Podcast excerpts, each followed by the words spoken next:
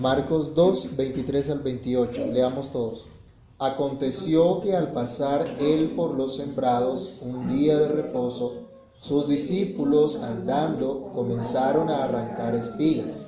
Entonces los fariseos le dijeron, mira, ¿por qué hacen en el día de reposo lo que no es lícito? Pero él les dijo, ¿nunca leísteis lo que hizo David cuando tuvo necesidad y sintió hambre, él y los que con él estaban? ¿Cómo entró en la casa de Dios siendo Abiatar sumo sacerdote y comió los panes de la proposición, de los cuales no es lícito comer sino a los sacerdotes? Y aún dio a los que con él estaban también les dijo, el día de reposo fue hecho por causa del hombre y no el hombre por causa del día de reposo. Por tanto, el Hijo del Hombre es Señor aún del día de reposo. Padre que estás en los cielos, en el nombre del Señor Jesús, te damos gracias por tu palabra. Pedimos Dios que al reflexionar en ella, al meditar en ella, sea tu Espíritu el que nos ilumine, el que nos dé entendimiento para que comprendamos, Señor, tu, verdad, comprendamos tu propósito y que nuestras vidas, Señor, sean transformadas por tu palabra. Ayúdanos, Dios, a conocerte, a entenderte que tú eres Dios. Por favor, Señor, habla a cada uno de nosotros. Tú conoces nuestro corazón, conoces nuestra necesidad. Que tu palabra llegue a lo más profundo de cada uno de nuestros corazones y haga lo que tiene que hacer. En el nombre de Jesús te lo pedimos, Señor y te damos muchas gracias. Amén. Pueden tomar asiento y vamos a seguir estudiando en el Evangelio de Marcos, cómo el gozo del Evangelio implica toda nuestra vida, llega a toda nuestra vida. Ya en los versículos anteriores habíamos nosotros estudiado que se comenzaba una confrontación, se comenzaba a dar una confrontación contra el Señor Jesús, contra sus enseñanzas, comenzaban las críticas contra Él. En la ocasión anterior recuerdan que criticaron a Jesús por estar con los publicanos y pecadores, que lo criticaron y, en lugar de hablarle directamente a Él, lo hicieron con sus discípulos. Ahora en este caso van a acusar a los discípulos y en lugar de decirle directamente a los discípulos, le dicen entonces al mismo Señor Jesús. Pero al fin la crítica va dirigida de todos modos a Jesús. Al criticar a los discípulos estaban criticando a Jesús porque los discípulos reflejaban quién era Jesús. Y allí deberíamos hacer un paréntesis de una vez, ¿no? ¿A quién estamos reflejando nosotros? Si la gente nos ve, la gente estará viendo a Cristo. Entonces allí tenemos algo para reflexionar también en nuestra vida el día de hoy. En el capítulo anterior vimos que el gozo del Evangelio no puede ser opacado por ninguna tradición, por ninguna costumbre, por más loable que parezca y que esté dentro del pueblo del Señor como el ayuno. Vimos el caso del ayuno. La semana pasada hablamos del gozo del Evangelio y el ayuno. Pero veíamos que ninguna tradición puede obligarnos a actuar si esto no es dado realmente por Dios. Vimos que el ayuno era una tradición que estaba dentro del pueblo de Dios y que específicamente había sido dada al pueblo de Israel para que fuera obligatorio una vez al año, el día de la expiación. Ahora Cristo ya pagó esa expiación por todos nosotros. Entonces no tenemos esa obligación. Veíamos también que podíamos hacerlo, que era opcional, aún en los días de ayuno nacional, como en algunas, algunas eh, naciones cristianas han practicado, pero que no es una obligación. Pero no solamente el caso del ayuno, sino que cualquier práctica dentro de la iglesia que se estipule como obligatoria, cuando realmente el Señor no ha dicho que eso es obligatorio, no puede esclavizarnos y no puede quitarnos el gozo del Evangelio. Ahora, ese mismo gozo del Evangelio en este relato vamos a, encontrar que nos trae reposo. Esa buena noticia de Jesús, ese gozo del Evangelio es lo que nos trae reposo. El Evangelio es Cristo mismo y Cristo es nuestro reposo. Entonces, aquí mm, Marcos nos va a hablar nos, mire que, nos, nos, coloca el relato seguido, el anterior, que criticaron a Jesús porque los discípulos no ayunaban y ahora critican a los discípulos porque recogen espigas en el día de reposo. Aunque no necesariamente estas dos cosas se dieron en el mismo tiempo, aunque no necesariamente nos hablan eh, de manera cronológica, sí tiene una unidad lógica. El autor nos está presentando, miren cómo se enfrentaban a Jesús los líderes religiosos, porque querían que Jesús siguiera las mismas tradiciones que ellos, que ellos seguían, y como Jesús no hacía caso de eso, entonces simplemente se le llamaba como alguien que no está actuando de acuerdo a la verdad de Dios. Cosa que a veces nos pasa a nosotros también, ¿no? Si no se sigue una tradición, pensamos que se están haciendo las cosas mal porque no se hacen conforme a la tradición o conforme nosotros fuimos enseñados a hacerlo. Bien, el pasaje entonces que nos corresponde el día de hoy nos, nos muestra a Cristo en su actividad. No nos dice específicamente que estuviera predicándole a yo no sé cuántas personas, pero recuerden que ya Marcos nos había hablado de cuál era el propósito de Jesús, a qué había venido. Marcos capítulo 1, miremos versículos 38 y 39. Allí nos muestra cuál era el propósito de Jesús, a qué se había a qué se estaba dedicando Jesús. ¿Qué vino a hacer el Señor Jesús? ¿Qué dice Marcos 1 38 al 39? ¿Alguien que lo lea, por favor? Él les dijo, vamos a los lugares vecinos para que predique también allí, porque para esto he venido. Y predicaba en las sinagogas de ellos en toda Galilea y echaba fuera a los demonios. Correcto. ¿Cuál fue el propósito de él? ¿A qué vino? Predicar el Evangelio, anunciar la buena noticia. En eso estaba a eso estaba dedicado. No nos dice que iba con los discípulos de pronto a, a simplemente a pasar un rato con ellos, sino su misión era estar enseñando, estar predicando el Evangelio. Era costumbre de Jesús, miremos Marcos 1.21 también, entrar a la sinagoga en el día de reposo. ¿Qué dice Marcos 1.21? Y entraron en Capernaum y en los días de reposo entraron en, la sinagoga y enseñaron. Entonces, ahora el pasaje que vamos a estudiar no nos dice que esto ocurrió, que la crítica se dio en, la sinagoga, pero no sería extraño que hubiese sido en ese lugar. ¿Por qué? Porque Jesús dice que estaba acostumbrado a ir a las sinagogas. Y el ejemplo de Jesús lo siguieron Pablo y, los demás apóstoles también, porque predicaban primero en la sinagoga, se reunían primero en la sinagoga y presentaban en el día de reposo la buena noticia del Evangelio. Entonces vemos a Jesús ahora aquí acusado de hacer cosas que no son lícitas en el día de reposo, cuando Jesús viene a predicar el Evangelio y cuando Jesús se identifica con el día de reposo. Lo critican entonces de no guardar el reposo del Señor cuando Él está cumpliendo lo que Dios había mandado a través de ese día de reposo. Y lo que quisiéramos resaltar inicialmente acá también es que Jesús no se encuentra en el plan de abolir lo que Dios ha instituido. ¿Se acuerdan de las palabras del Señor también que relata Mateo cuando dice que Él no vino para abolir, para abrogar, sino para cumplir? Y Él dice que no pasará ni una jota ni una tilde de la ley hasta que todo se haya cumplido. Entonces el propósito de Jesús no fue venir a abolir, sino a cumplir la ley de Dios. Pero ahora se le está criticando acá por estar supuestamente haciendo algo que no es debido en el día de reposo.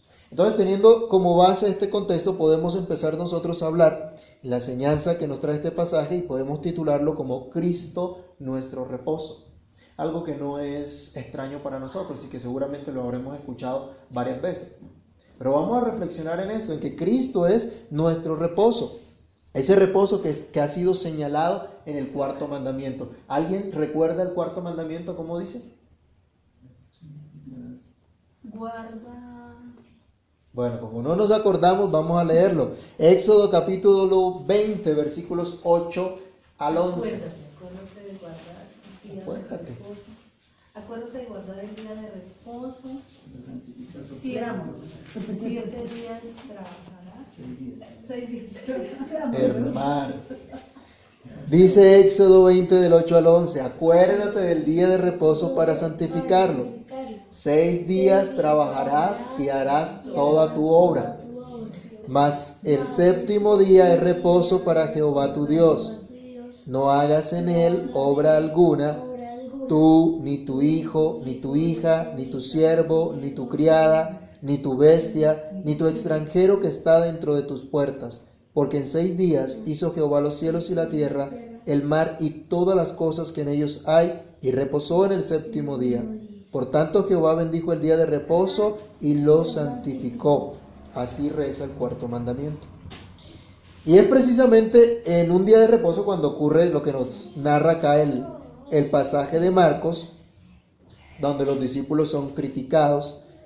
Pero revisemos cómo el gozo del Evangelio, que es Cristo mismo, ese es nuestro reposo, como Cristo es nuestro reposo y que es señalado aquí en este mandamiento. Pues bien, la intención de este mandamiento nunca ha sido esclavizarnos, nunca ha sido traernos em, una imposición penosa para el pueblo de Dios, con tradiciones de, que los ancianos de Israel habían promovido. Ellos habían construido una cantidad de leyes al punto de que definían tan detalladamente qué cosas se podían y qué cosas no se podían hacer en el día de reposo. Y sacaban su cantidad de, de, restricciones. Y a veces nosotros podemos caer en lo mismo, a veces tendemos a caer en lo mismo también. Y a veces nos gustaría tener el listado, bueno, esto sí, esto no. Bueno, entonces, ¿qué podemos hacer en el día de reposo? ¿O qué no podemos hacer en el día de reposo? Pues veamos qué fue lo que hizo Cristo y aprendamos del ejemplo de Cristo. Entonces, el, día de reposo, tal como acabamos de leer aquí en, en Éxodo, nos está señalando a Cristo. Y este, este mandamiento nos habla de un reposo, un descanso de toda nuestra labor. Otra vez leyendo el mandamiento de Éxodo dice, seis días trabajarás y harás toda tu obra, mas el séptimo día es reposo para Jehová tu Dios. En su infinita sabiduría Dios nos da seis días de la semana para que trabajemos en todo nuestro labor, en todo lo que tenemos que hacer, en todo lo que nos corresponde hacer, en todas las responsabilidades que tenemos, en todas las obligaciones que tenemos. Un autor decía, Dios podía habernos dicho que trabajáramos solo un día y le dedicáramos seis. ¿Cómo sería eso? Pero Dios en su bondad dice, tienen seis días y trabajen todo lo que tienen que trabajar, cumplan con todas las obligaciones que tienen, como hijos, como padres, como esposos, en cualquiera que sea la vocación que Dios le haya llamado. Tiene seis días para trabajar en todo eso. Pero el séptimo día es descanso. Es un día de descanso para que dejemos todas nuestras labores cotidianas y podamos descansar. También un autor compartía que algunos trataron de cambiar durante la Revolución Francesa el descanso cristiano y cambiar las semanas. Y querían crear una semana de 10 días para quitar el descanso cristiano, pero no pudieron. ¿Alguien quiere ser más sabio que Dios? Pero no han podido. Dios sigue siendo sabio. Y el ser humano necesita ese descanso. Cuando una persona trabaja sin ese descanso, trabaja, como decimos, de domingo a domingo, ¿qué ocurre? ¿Qué pasa? Se cansa también. Tiene, mal humor, como que estresado, estresado, de mal genio. El ser humano necesita el descanso. Nos agotamos. Físicamente es imposible ir en un, en un ritmo sin descanso. Y Dios ha provisto un día para que podamos descansar. Física y emocionalmente, el hombre necesita descansar de sus labores. Necesita salir de la rutina diaria, de esa rutina que ha tenido durante toda la semana y descansar, cesar. Violar dicho reposo entonces, como Dios lo manda, es atentar contra nosotros mismos, contra nuestra propia salud, contra nuestra propia vida y por ende atentar contra Dios, porque fuimos creados a imagen y semejanza de Dios. Entonces el mandamiento nos habla de aquel que nos hace reposar de todas nuestras obras. A través de esta ilustración que paramos todo y descansamos, podemos ver que el único reposo que nosotros tenemos es Cristo, que la obra perfecta de Cristo es la única en la que nosotros podemos descansar, que Cristo, quien nos limpia de todos nuestros pecados, es el que nos trae a la vida eterna, el que nos trae a la comunión con Dios y nos hace reposar del afán que trae a nuestra vida el pecado. La Biblia dice que todo el que, el que diga que no comete pecado es mentiroso.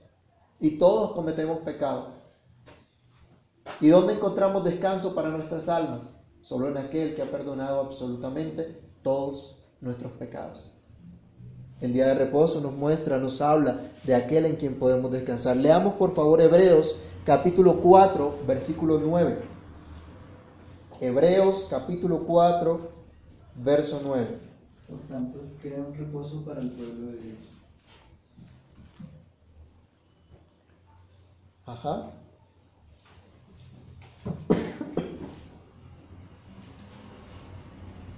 ¿Cuál es ese reposo? Todo el, pasaje de Hebreo estaba hablando de que Cristo es el único reposo para el pueblo de Dios. Que el reposo no se halló en que la nación de Israel hubiese conquistado la tierra prometida. Que allí no estaba realmente ese reposo pleno, completo. Simplemente hablaba de un reposo que tendría el pueblo de Dios solamente en Cristo. Entonces, ¿qué es ese reposo? ¿Cuál es ese reposo? Es Cristo, porque leamos también el versículo 10 de allí de Hebreos. Porque el que ha entrado en su reposo también ha reposado de sus obras como Dios de las suyas, para que podamos descansar en Cristo. El día de reposo, como está en el mandamiento, nos está señalando entonces a Cristo como un descanso para todo el pueblo de Dios. Mire lo que dice el mandamiento. No hagas en él obra alguna, tú, ni tu hijo, ni tu hija, ni tu siervo, ni tu criado, ni tu bestia, ni tu extranjero que está dentro de tus puertas. En el día de reposo Dios estableció que en medio de su pueblo se debe descansar, que el pueblo entero de Dios puede descansar, aún los que no eran parte del pueblo. Dice hasta los extranjeros. Alguno podría decir, yo descanso, pero tengo mis trabajadores allá arando, allá devengando, buscando el, negocio, buscando eh, nuestro sustento. No, Dios les decía a todos, hasta los animales, hasta los animales necesitan descanso. Y Dios legisló de tal manera que todos pudieran descansar y que todos los que hacían parte de la comunidad del pacto pudieran descansar. En Deuteronomio, en Deuteronomio cuando se regresa eh, Moisés a, a, repetirles la ley, a repetir lo que Dios había dicho, les dice que Dios les dio el día de reposo para, para que descansaran, para que ellos todos, el pueblo y aún los extranjeros pudieran descansar. Tanto patronos como empleados.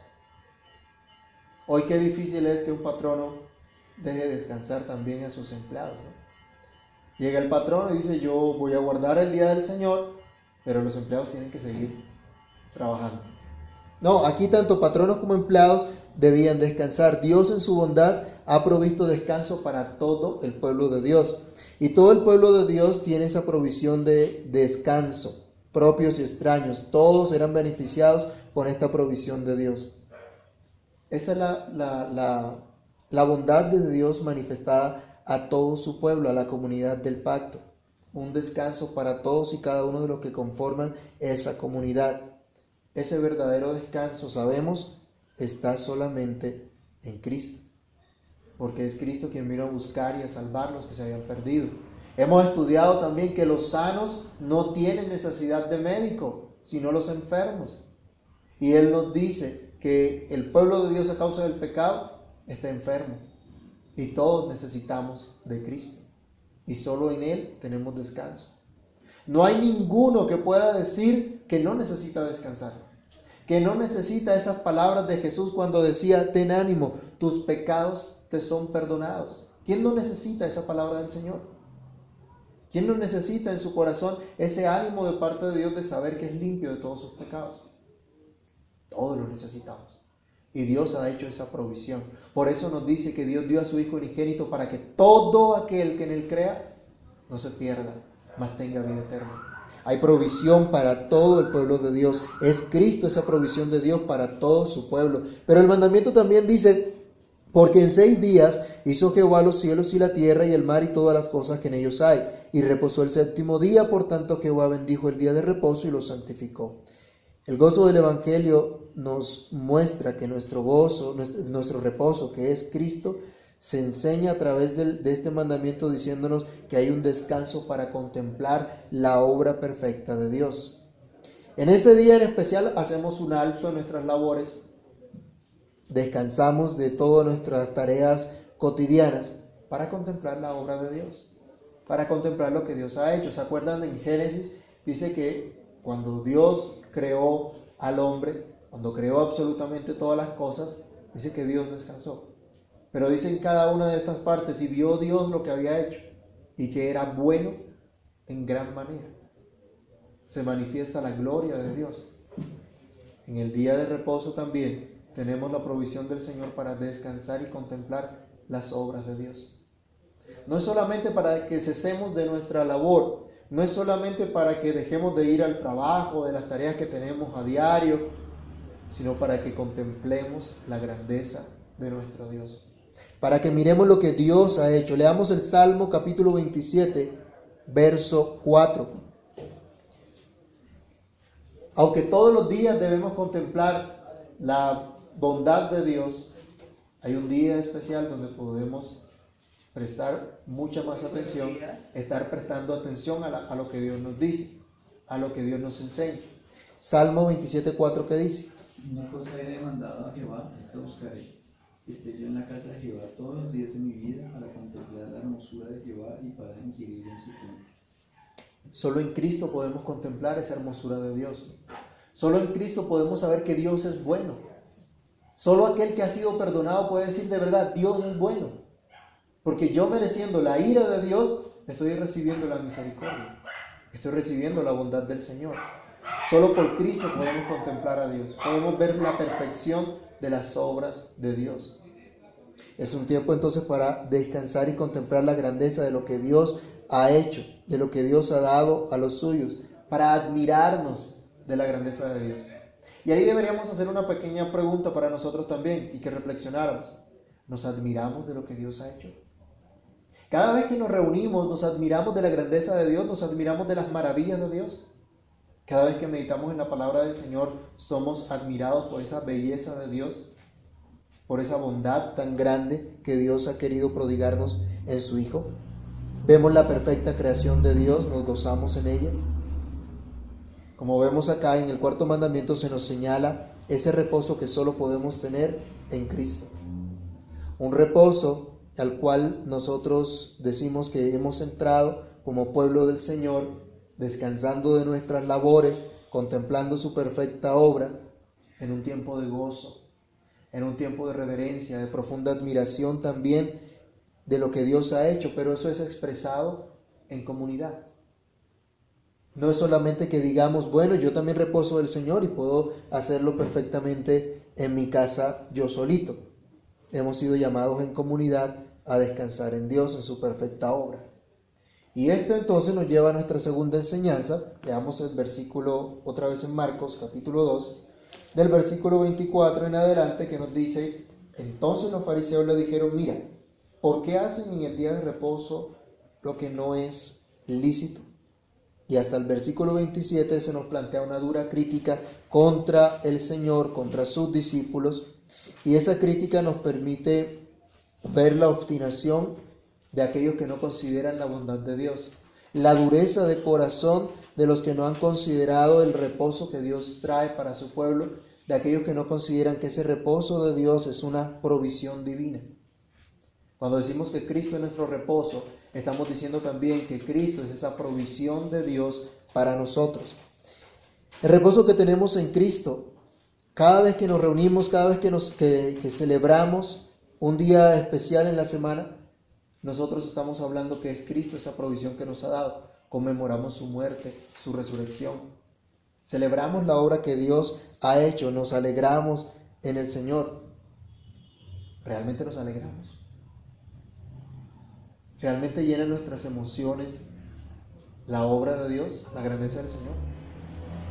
A veces nosotros eh, pensamos tal vez que como somos tan estrictos, ¿cierto? Con la palabra y somos tan reformados que pensamos que de pronto eh, se ha hecho tanto daño con el emocionalismo y a veces se nos vuelve de pronto nuestro servicio de adoración algo frío.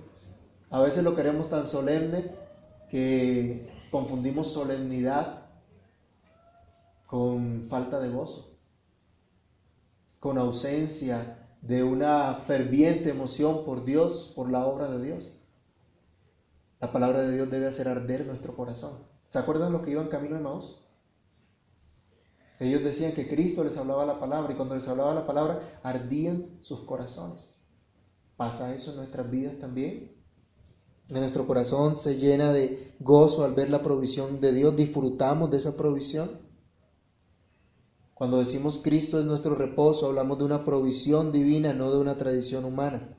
Los líderes religiosos estaban atacando a Jesús y a los suyos porque defendían las tradiciones que a ellos les habían enseñado, tradiciones que llegaban a lo absurdo y que perdían el sentido de lo que Dios había establecido en su palabra. Miremos Deuteronomio capítulo 23, versículo 25.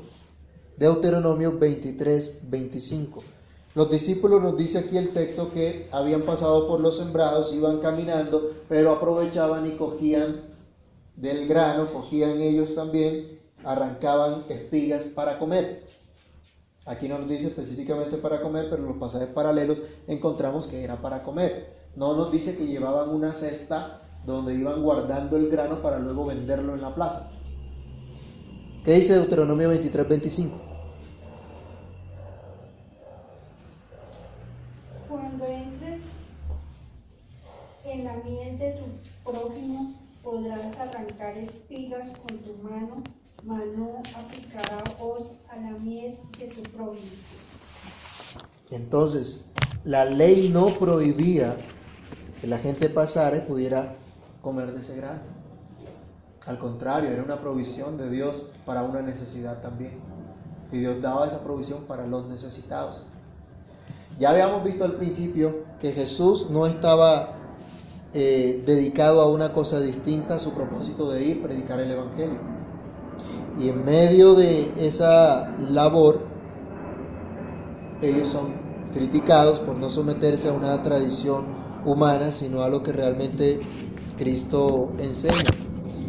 Y aquí deberíamos reflexionar, hermanos, que nosotros cuando nos reunimos cada domingo no nos reunimos a celebrar una mera tradición humana para guardar normas o requisitos que nos impone una comunidad religiosa, sino para celebrar y disfrutar la provisión de Dios en nuestras vidas. Debemos ver diferente el por qué y el, el para qué nos reunimos, nos congregamos como pueblo de Dios. No es porque me toca, sino porque Dios nos ha dado provisión. Dios nos ha llamado a disfrutar de esa provisión, por eso ha establecido ese reposo. Pero Cristo es esa provisión en medio de la necesidad, en medio de nuestra necesidad. Ese día hubo una necesidad especial para los discípulos. Si tenemos en cuenta entonces lo que Jesús vino a hacer, su tarea misionera, y llevaba consigo a aquellos que debían testificar de esa obra misionera, no debe extrañarnos que en dicha tarea, aún en el día de reposo, se expresara una necesidad humana y se expresara la oportunidad de ver a Cristo supliendo esa necesidad. Acá no disfrutaron de un banquete, ¿se acuerdan que cuando vimos que fueron invitados por Mateo, allá hubo un banquete ese día? Acá no hubo banquete. No sabemos si esto ocurrió antes o después del tiempo en la sinagoga, pero no se nos dice que hubo un banquete o que comieron, que disfrutaron y luego los discípulos se fueron a golosear de pronto. No. Se nos muestra que tuvieron hambre. Y una provisión sencilla, pero provisión de Dios era que precisamente cruzando por el campo podían recoger espigas, podían comer. No dice que se fueron a hornear después, a hacer un pan o algo especial, no. De lo que había, ahí iban comiendo. Y aquí podemos hacer una, un paréntesis también. Dios provee para todas nuestras necesidades. Así como para disfrutar a veces de un banquete, como también de una comida sencilla. Es la provisión de Dios. Y debemos gozarnos en Dios por esa provisión. Pues bien, ellos no estaban cegando como de pronto los estaban acusando. Ellos no tenían su cesta recogiendo para luego ir y vender a la, a la plaza del mercado.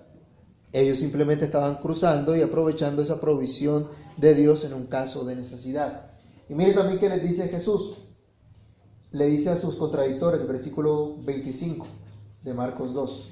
Jesús les dijo, nunca leísteis lo que hizo David cuando, cuando tuvo necesidad y sintió hambre, él y los que con él estaban, cómo entró en la casa de Dios siendo Abiatar sumo sacerdote y comió los panes de la proposición, de los cuales no es lícito comer sino a los sacerdotes, y aún dio a los que con él estaban. Lo están acusando de no guardar el día de reposo, de no hacer conforme a lo que está escrito. Pero Jesús les dice, es que ustedes no han leído lo que está escrito. ¿Qué está escrito? Que David, cuando estuvo siendo perseguido por Saúl, llegó con sus hombres al lugar donde estaban los sacerdotes, donde se ofrecía el sacrificio a Dios y donde se ponían los panes de la proposición que representaban esa comunión de Dios con su pueblo, donde Dios era el proveedor de su pueblo, y esos panes se cambiaban cada semana, y solo se los podían comer los sacerdotes. Había una restricción ceremonial allí, pero resulta que esa restricción ceremonial dio paso a una necesidad apremiante. El sacerdote no les dijo, no, no pueden comer de este pan porque esto es solo para los sacerdotes. Hubo un caso de necesidad y en ese caso de necesidad las restricciones ceremoniales daban paso para atender esa necesidad. Porque Dios está interesado en mostrar que Él providencialmente provee para cada una de las necesidades de su pueblo. Ahora, esto no era una costumbre ni de David ni de Jesús. ¿Cuántas veces nos dice la Biblia que David estuvo en casa del sacerdote pidiendo comida para los suyos? ¿Cuántas veces ocurrió eso? ¿Cada ocho días? ¿Pasaba por ahí a ver qué había? no.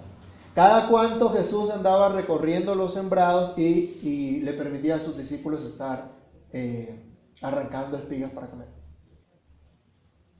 Esa no era una costumbre, ¿no? Así como tampoco es una costumbre para nosotros dejar de reunirnos. ¿Se acuerdan de Hebreos capítulo 10, versículo 25? Leámoslo. De hecho, Dios nos habla contra la mala costumbre de no congregarnos. Hebreos 10, 25.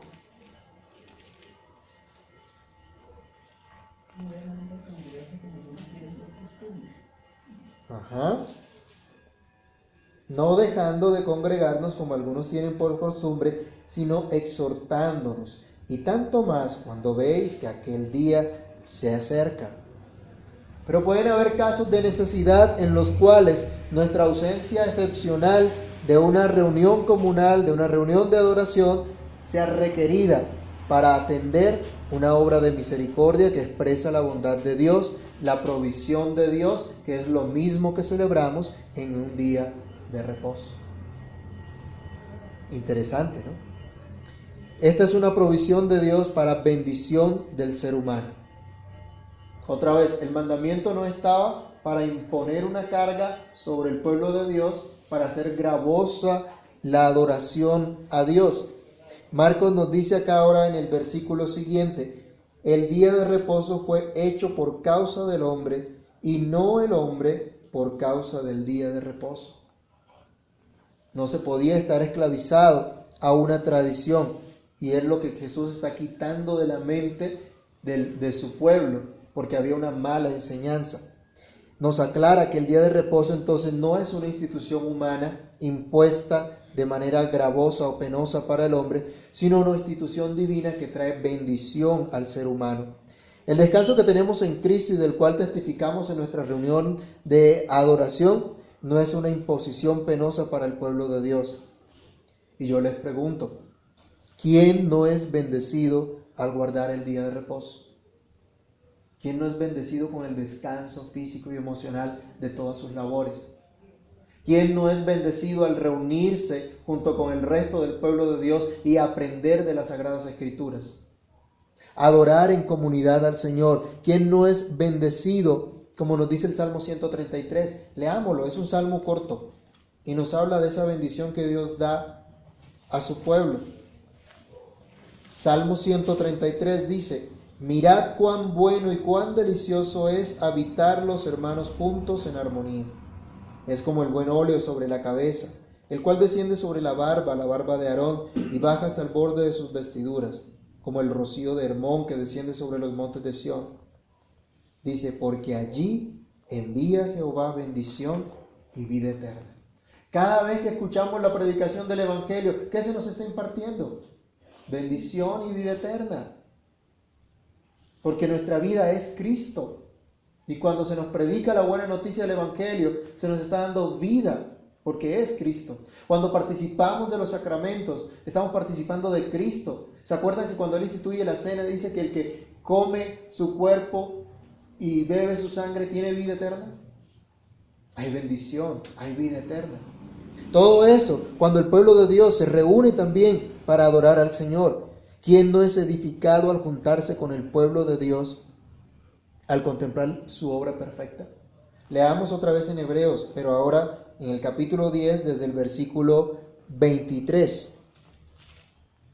Hebreos capítulo 10, versículos 23 y 24 hasta el 25 incluso que ya habíamos leído nos dice, mantengamos firmes sin fluctuar la profesión de nuestra esperanza, porque fiel es el que prometió, y considerémonos unos a otros para estimularnos al amor y a las buenas obras, no dejando de congregarnos como algunos tienen por costumbre, sino exhortándonos y tanto más cuando veis que aquel día se acerca.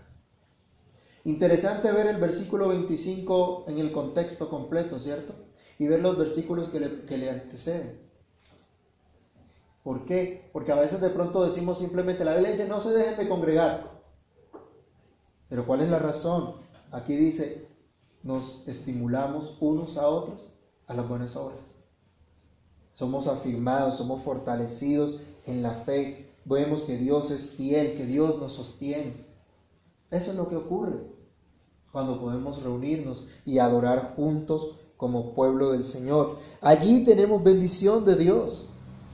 Allí somos bendecidos por la palabra del Señor. La provisión de Dios en Cristo, que es nuestro reposo, no nos lleva a ser esclavos de tradiciones. Nos lleva a estar gozosos, a celebrar con gozo, a testificar con gozo de la provisión que Dios nos ha dado en medio de nuestras necesidades, de la provisión que Dios nos ha dado para bendecirnos abundantemente. Eso es lo que testificamos y eso es lo que debemos testificar cada día y en especial un día como hoy en el cual nos reunimos a descansar en el Señor, en ese día de reposo.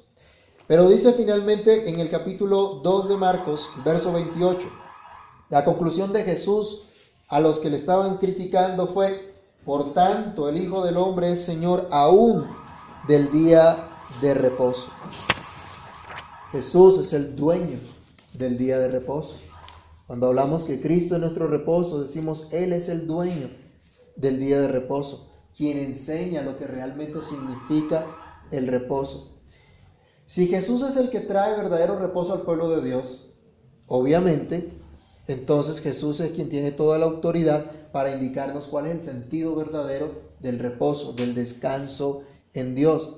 Él no viene a contradecir lo que Dios ha dicho, él no viene a abrogar lo que Dios ha instituido, sino a cumplirlo. Y en ese cumplimiento es su deber enseñar al pueblo de Dios lo que es el verdadero reposo. ¿Cómo puede tener verdadero reposo solamente en Cristo?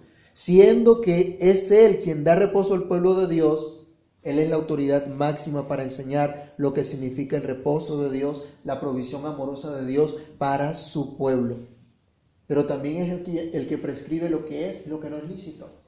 Es interesante, hermanos, ver esto. Miren, los, los fariseos habían dicho, ¿por qué ellos hacen en el día de reposo lo que no es lícito? Y con esta respuesta Jesús les está diciendo, ¿y ustedes quiénes son para decir lo que es y lo que no es lícito? ¿A ustedes quién les dijo que sus tradiciones es lo que Dios dice que es lícito? Jesús, el Hijo de Dios, es el único que puede decir lo que realmente es lícito. Jesús es el único que puede decirnos lo que debemos y lo que no debemos hacer. Hermanos, nosotros estamos llamados a enseñar las escrituras, a proclamar la verdad de Dios, pero nuestra conciencia está ligada solamente a Cristo, a nadie más. Nuestra conciencia está ligada a la palabra de Dios, a nadie más. Y es algo que debemos tener muy claro. Puede ser el pastor más eminente, puede ser el ministro más eminente, más sobresaliente, que diga una u otra cosa, pero su conciencia está atada única y exclusivamente a la palabra de Dios. Así que si Jesús es Dios, si Jesús es el verbo de Dios, la expresión de Dios, la palabra de Dios, Él es el único que puede decirnos lo que es y lo que no es lícito. Algunos han abusado de la autoridad que Dios les dio o de la posición que Dios les dio y nos han metido en tradiciones que no son bíblicas. Han puesto sobre nosotros cargas que ni ellos quieren llevar.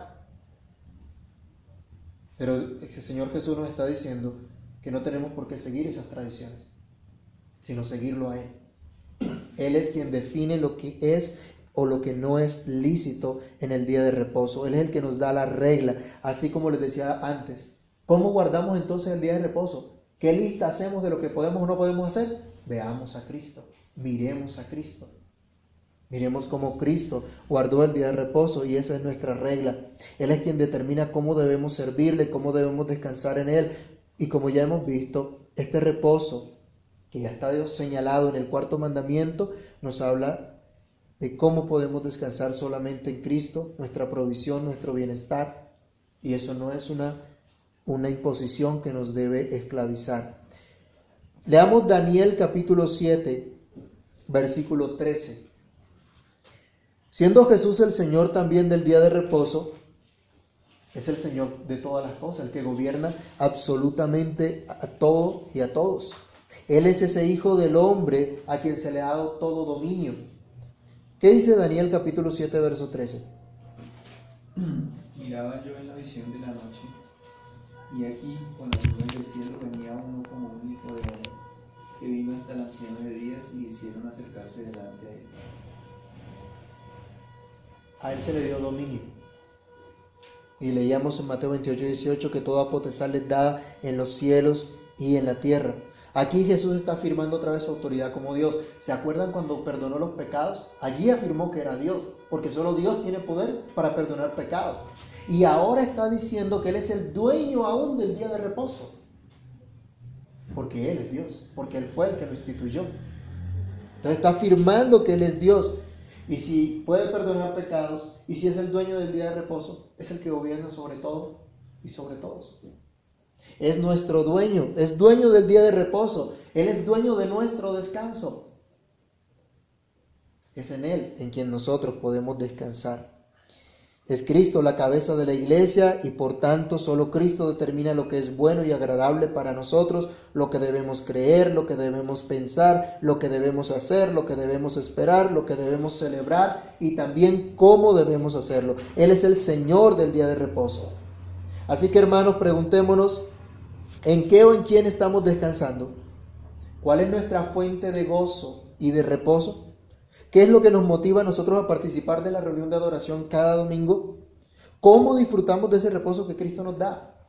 Aún después de nuestra reunión de adoración pública, ¿en qué ocupamos nuestro día de reposo? ¿Qué principio aplicamos para vivir este día en especial y todos los días de la semana?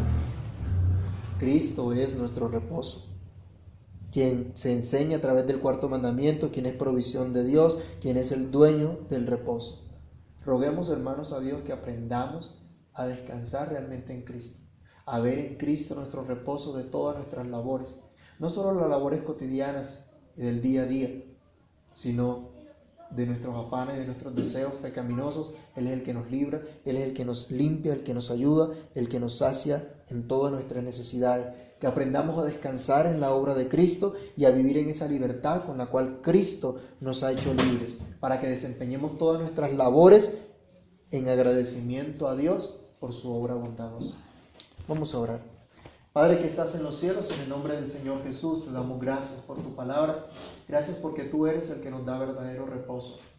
Te pedimos que tengas misericordia de nosotros y que alejes de nuestras vidas, Señor, toda enseñanza equivocada, toda tradición humana que se contrapone a tu verdad, que contradice tu verdad. Y ayúdanos, Señor, a que nuestra conciencia realmente esté ligada a tu palabra, en obediencia a tu palabra. En tus manos están nuestras vidas. Que durante esta semana, Señor, también descansemos en ti.